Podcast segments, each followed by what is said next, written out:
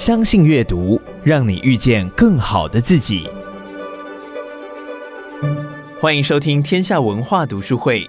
有个好消息要告诉你：一号课堂要举办赠书活动，把好书送给爱读书的你。活动详情请参考本集节目资讯栏。在本集节目中，资深名师严安秀将从他自身陪伴孩子的经验，以及在教育现场二十年以上的教学资历。帮助父母们将新课纲的素养教育巧妙地落实在家庭教养当中，培育每一个珍贵而独特的生命。接下来，请听严安秀的精彩分享。之前去洗头，我那个设计师问我说：“哎，老师，你们家有没有重仪式感啊？”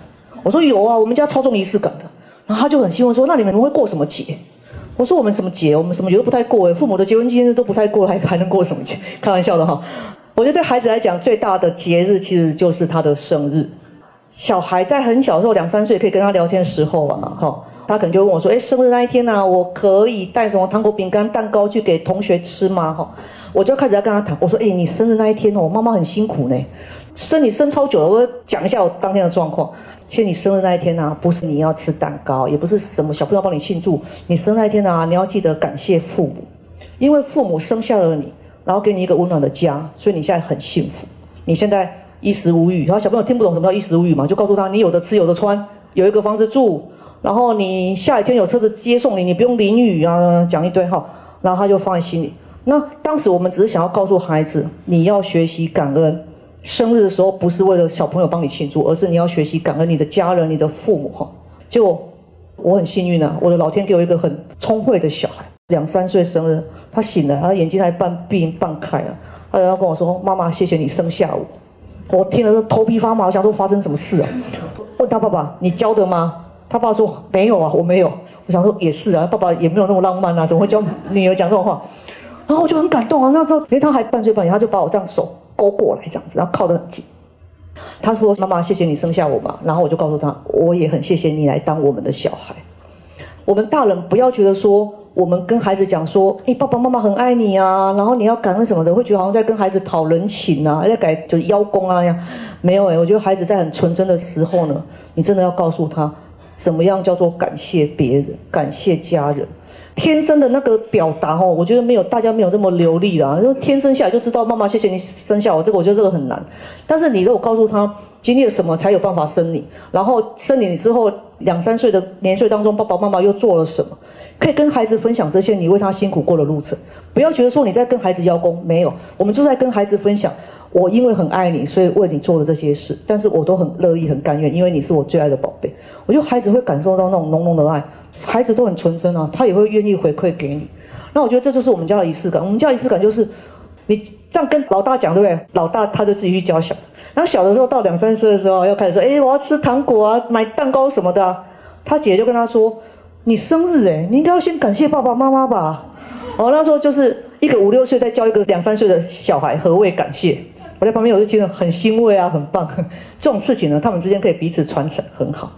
妹妹也很甜啊，妹妹等她妈妈生谢谢你生下我，然后再啵啵啵跑去找爸爸，爸爸谢谢你照顾我。然后爸爸觉得哇心花怒放，很甜啊。啊，爸爸那再补一句，爸爸你是我们家英雄。啊，就哄爸爸很开心。啊，对哈。仪式感不是让孩子去很开心的过节庆，感受节庆生活。我觉得仪式感的意义在于全家人相爱在一起，以及我们彼此懂得为付出爱的对方表示感谢啊。然后父母的眼光，这边当孩子比较大了，跟你谈一些事情观点的时候，你不要因为很忙而没空。我举个例子，学果姐在四年级的时候，她现在五年级嘛，她四年级的时候，她回来跟我说：“妈妈，我们班小朋友都在看抖音呢。”我说：“抖音什么？你们班小朋友这么进步吗？”我想说，哇塞，那你都偶尔只看 YouTube 哎，我们显得太原始动人了吼。我在心中这样想，但是我没有这样跟他讲。我想说，我看抖音呢，嗯，然后我就开始跟他谈，呃，那时候为什么美国要封杀抖音？然后为什么有中美贸易战？然后以及呃，根据一些文献报道，抖音好像会伤害青少年的什么？我就跟他聊一聊。那他也似懂非懂。坦白说了，父母其实也不是专家，我也大概只知道。但我告诉他说，这是妈妈的观点哦，这只是我的想法。那你将来你会看到不同老师或不同的文章在谈到这件事情，你都可以收集过来。你不用觉得说我妈讲的不是这样诶，排斥打叉。我说没有，很多事情呢、啊，在不同的报道下、不同立场下，都会有不同的论述、不同的说法。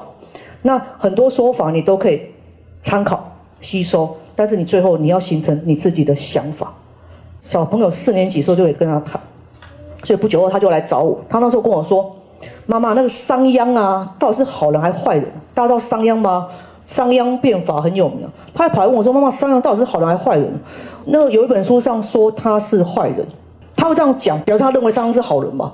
我说那本书上说他是坏人，你不认为吗？我这样反问他。他说：“但是他让国家变得很强盛啊，他的认知里面让国家变得很强盛的政治人物算好人嘛？哈，他觉得他让国家变得很强盛啊，国家变得很强，不是吗？我他之前看的一本历史漫画是这样画的，他所以他是好人啊。那为什么另外一本书在骂他是坏人？我说对，因为他为了要让国家变得很强盛，所以他推行国家法律或国家规定的时候，他的手段比较强硬，他也伤害了很多无辜的老百姓。”所以当时会有一派的认为，或者后面会有一派的学者会认为他不够宽厚、刻薄少恩，所以他觉得他是坏人。让他知道说，一个历史人物或一个事件，其实评价有可能都是很两极，或是很多元的。但是没关系，像以商鞅这个例子，他来跟我谈，然后我就很开心了，我就可以跟他聊。那有时候我们父母，你带给孩子的眼光其实是会更广于孩子的。当你如果不跟孩子聊这些事的时候，他只好去跟他的同侪聊。但你不讲他的同侪，同侪就跟他差不多吧。你不知道他的同侪会关注他什么，所以把握他愿意跟你谈的机会跟时间，你就可以跟他谈爸爸妈妈的想法，但是要跟他强调，这只是爸爸妈妈的想法，你可以再去看看一些社论，看看一些报道。这个是呃，孩子在跟父母谈的时候，父母可以跟孩子互动的哈。进入了第三章，就是在讲学习啊，成长性思维啊，说这个成长性思维，我觉得。书上里面一直很想要强调这样的跟家长互勉这样的观点啊，这样性思维是什么？就是说人的大脑或人的学习啊，其实呃不会到某个阶段就停下来。当你认为你还可以继续往前、继续进步，你还愿意继续学习、充实自己的时候，你的那个眼界啊，甚至你的你的大脑聪明什么的，都会还会一直进步。然后这个如果引申到孩子的学习的方面来看啊，有很多家长会很在意分数，但是我们要让孩子知道是。分数不是今天这次这个分数你考好或考不好，你的学习就结束了。没有，分数是一个重复出现的历程当中的一个一个点。你的学习是很多很多次分数串起来，这次分数好或不好，我们都知道原因，那我们才会影响下一次的考试或下一次的学习。当然考不好的时候，家长都知道要订正嘛，要检讨，要知道为什么考不好。某一次月考是在那个中秋连假过后。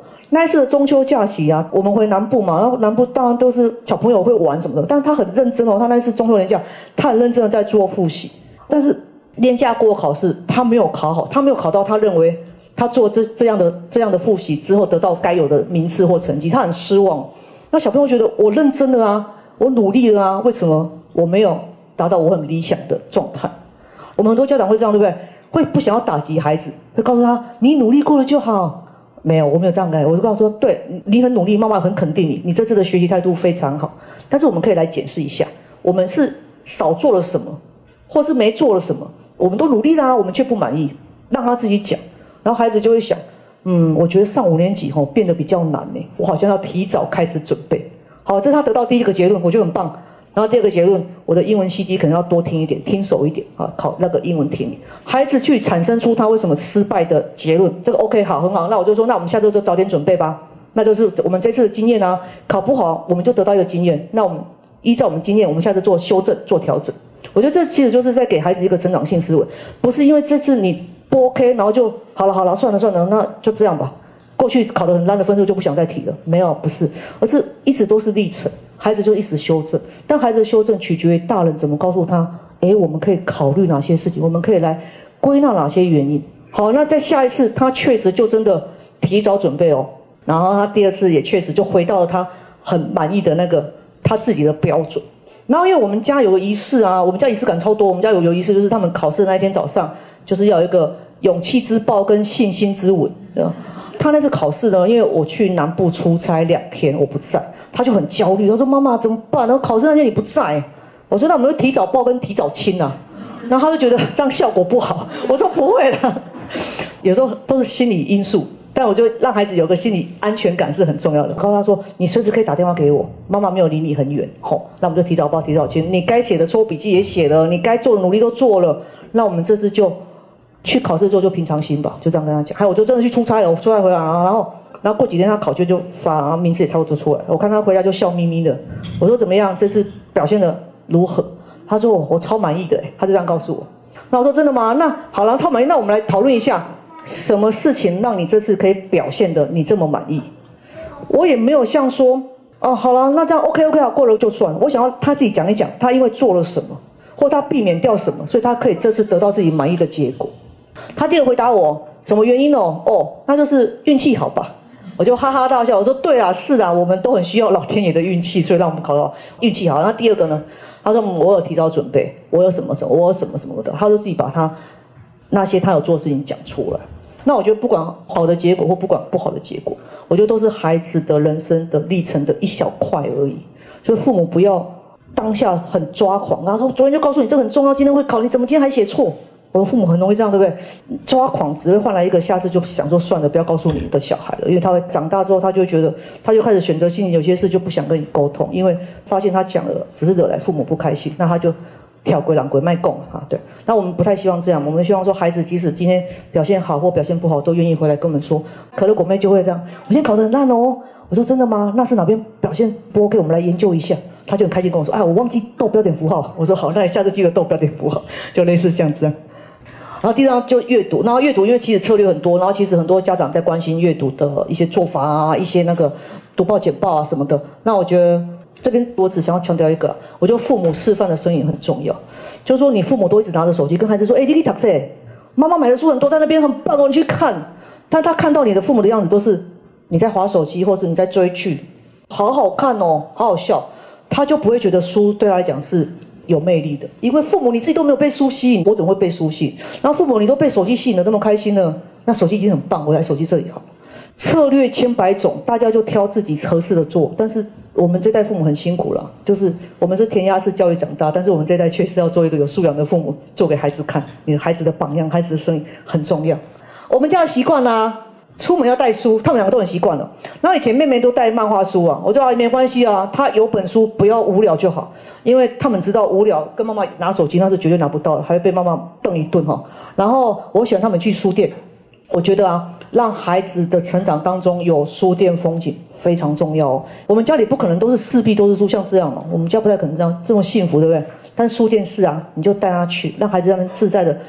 感受到很多书的氛围，感受到书的气味，摸摸书，挑挑书拿来看，放回去，然后走的时候让他带走一本书，不是啊，就让他买一本书走，不是，不是让他带走，可以告诉他说，哎，你可以挑一本，然后他们就会心满意足的啊，带走一本书。爸妈角色啊，我就陪伴是一定要，爸爸会陪他们那个。天下文化系统下出的那个迷宫系列很赞哦，我们家两个小孩超爱的，爸爸也很爱。他们父女三个常会在外面在大呼小叫，找到了没？什么什么什么，好玩得很开心。那我觉得一定要看文字书、文学类书才叫阅读吗？真的没有诶。孩子只要打开一本书，进入那本书的世界，他有暂时的心流，心流就是说他在这当中他觉得很沉静、很安定、很满足，是因为阅读给他，是因为书给他。这样其实阅读就生根了。我们就是不停地深化这个生根的历程，你的孩子就会成为一个爱阅读的人。所以没有一定要他读什么才叫阅读，没有了哈。这一章是我叫姐姐说给妹妹听，让大孩子讲给小小朋友听的时候啊，我们其实要在意的是大孩子的情绪，因为他会觉得为什么我要讲那个讲我很累，我我都要跟姐姐说，哎这样啊，待会呢，因为我要让妹妹啊去练习讲给她的兔宝宝听，她的玩偶。现在你先示范一下，讲给他听好不好？他待会可以学习你讲的样子去示范给他的兔宝宝听。然后他说：“为什么这么麻烦？”我说：“没有，我在训练妹妹的口说能力。”好，我就哄这样哄姐姐。大家都知道啊，那只是你的那个说法而已。你其实要就是他们姐妹可以共读一本书。但当姐姐不愿意的时候，你就知道让姐姐去当老师，她教给妹妹看，然后给她的理由是因为待会妹妹也要当老师，妹妹要教给她的兔宝宝看，所以你先教她。啊，姐姐你很棒，这样啊，小朋友就愿意勉为其难。好了，叫我当老师哦，好了，我勉强一下，然后他就很认真的去当老师。那我个人还蛮推崇就是读报啊，因为报纸的面向吼跟属性就跟书不太一样，书可能就一个主题，然后一个故事，然后就是很深入、很精彩啊，就是会完整的讲完这一件事情。但报纸不一样，报纸因为各版本，然后的很多元，也会有小朋友投稿，也会有大人写的故事、短篇故事。啊，也会有他们最爱的漫画。就我觉得读报蛮好，然后他们从小就会习惯有报纸，因为家里就会一直有报纸，成长过程当中就有报纸。但如果你只是叠着一道报纸在旁边说，哎，跟小孩说你去看报纸，小朋友觉得很无聊，他不晓得你叫他看报纸是要看什么。所以我就告诉小孩说，哎，这个第八版、第九版是小朋友投稿哦，你要不要欣赏一下别的小朋友怎么下标题呀？啊，我就让他去看别的小朋友怎么下标题，找一件小事聚焦给孩子。你不要告诉他说你去看报纸，这个面向太广，他不晓得我去看报纸是要叫我看什么，他就真的给你随便翻翻。他告诉你我看完了，哎，对啊，他确实是翻翻，他确实看完了，你就帮他缩小范围。我说你就去挑个三篇呐，你觉得写的不赖的啊，你一年级，你看那个二三年级写的很棒的，你觉得那个主题你有兴趣，你剪下来给妈妈，我给他一个小任务这样子。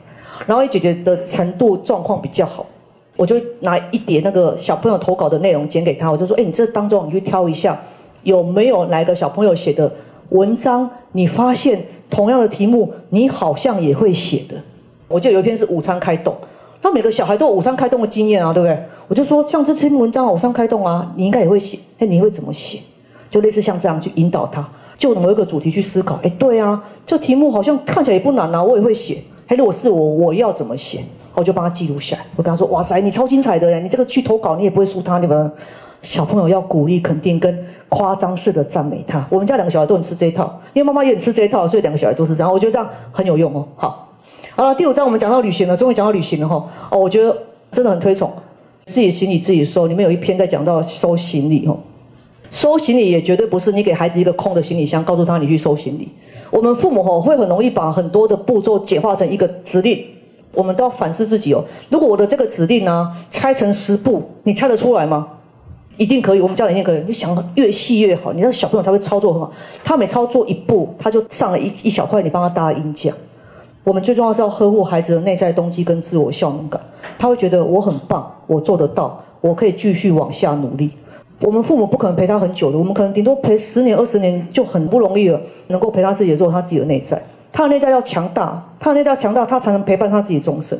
所以呵护孩子的自我动机啊，他的内在想法是很重要的。就把他收行李拆成很多步骤，啊，收什么什么。他有时候啊，你要故意放手，让孩子错没有做好。比如说收行李，然后姐姐很谨慎，姐姐就会先算几天旅行，带几天几夜，哎，去的地方有没有玩雪，要不要带雪的手套。姐姐很盯紧哦，因为她的后设认知肯定比较好，她就算。好，妹妹不是，妹妹就是。他现在有进步了啦，他现在他他在抗跟我抗议，他现在有进步了。他以前小小小小朋友的时候，他很爱画画，他会先准备画册，准备画笔、剪刀，他很喜欢剪东西。胶台，哦，又过来种，哎，画笔嘛过来种哈，蜡笔啊，蜡笔有很多种。他这些都装好之后，去行李箱一半就去了，然后另外一半他才开始，哦，对哈，我要收衣服，然后去收收，因为衣服是他的其次嘛，所以他会收到，他可能有时候袜子会忘记带。妈妈后来也很懒，也都不会帮他检查，就觉得哦好没关系啊，就就就这样忘记带，总是有忘记带的方法。就是他到外面真的发现他忘记带的时候，他就会去跟姐姐拜托。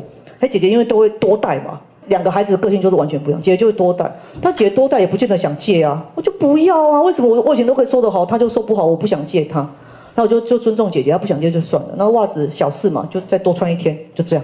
就说我们父母可以适度的放手，让他也有一些小小的错误啊。但是你那个护照就不要交给小孩了哈，因为护照这样一一旦他没有收到，我们家大家都不要出国哈，我就看情况。然后你要告诉他，你行李在收的时候你要自己评估哦，因为你要自己拉行李，我没有办法帮你拉，妈妈有妈妈的行李，他们自己拉，然后姐姐要负责推，就是完全负责为他的行李负责。那我觉得你自己做决定你就自己负责，那这很棒。那你记得哈，要帮行李箱留空间哦，因为你还要买纪念品回来啊。还有你如果出门前就塞满满的，你回来就没有空间。那妈妈的空间也没有办法帮你放纪念品，好。然后喜欢孩子去旅行写明信片，左边那张是我跟他去那个九州，那那次只有我们两个去。那某一年秋天去赏枫，我就跟他说：“哎，我们爸爸妹妹没有出来耶，我们写明信片给他们啊。”那我就明信片小小一张，就让孩子旅行写作从小点开始吼，他们会觉得很容易上手。那小小一张这写没两行啊，对不对？但是他就觉得，你就告诉他，这就是一个。短的写作，旅行写作。你告诉你远方，你亲爱的同学、老师、家人，你在这边吃到什么，然后你玩了什么，你很开心，这就是一个小写作嘛。写作没有你想这么难，写作很简单。他那时候就是我们跑，我们跑去吃那个烧咖喱，吃完之后我们两个都惊为天人啊，怎么那么好吃？那我们两个就去写明信片，分别告诉老公跟小孩，烧咖喱有多好吃，下次带你来吃 啊。然后出去旅行，然后那就让他体验啊，第一次煎煎饺子，就厨师教他怎么，然后第一次开那个大的瓦斯炉的火，小朋友会很怕，但是我觉得没有关系啊，就是在那个安全的情况下，因为很多体验在家里父母是无法给的啦。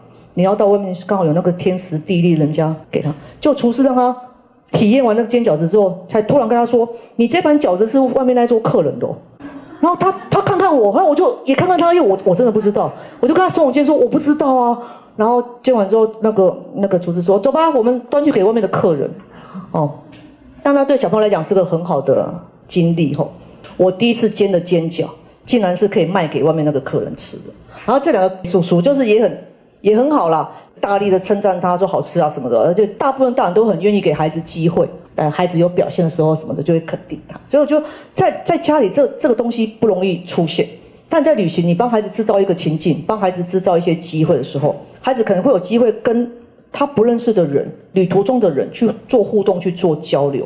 但我们父母因为孩子还小，我们就会在近距离去观察他，去注意他的安全。但当孩子慢慢长大的时候，父母要懂得慢慢后退。因为孩子大的时候，他需要的空间自由度要更宽。我们慢慢后退的时候，你其实你也在守护孩子，但是孩子会觉得，爸妈你后退是因为你相信我，你相信我做得到，你相信我做得好，你对我有信任，所以爸爸妈妈我也会做得好。我觉得这是一个很好的一个亲子亲密的过程哈。最后，我觉得，呃，我觉得家庭素养，当然是现在是因为课纲，很多时候家庭的训练。你再结合到家长最在意的学习考试的时候，会发现是有帮助的。不管是阅读的提升，不管是你那个自主性，或者是你那个如何答题的答题素养，都会回到考试的部分会有所帮助。但实际上，家庭素养、家庭教养，就是每一个家里我们所有爱孩子的父母，我们都一直在关心的事情。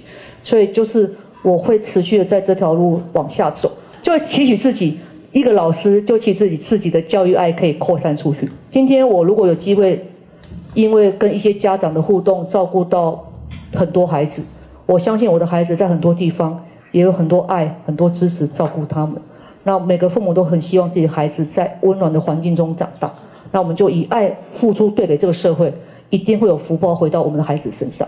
那这是我的老师当时写给我的话，知道自己坚持什么是很重要的事情。这条路就是。我所坚持的路，然后也谢谢各位来陪我一段，谢谢。感谢你收听天下文化读书会，鼓励你现在就订阅一号课堂 Podcast，给我们五星好评并留言，参与赠书活动。活动详情请参考本集节目资讯栏，也欢迎你到一号课堂的 FB 粉砖与我们分享交流。再次感谢你的收听，天下文化读书会，我们下次见。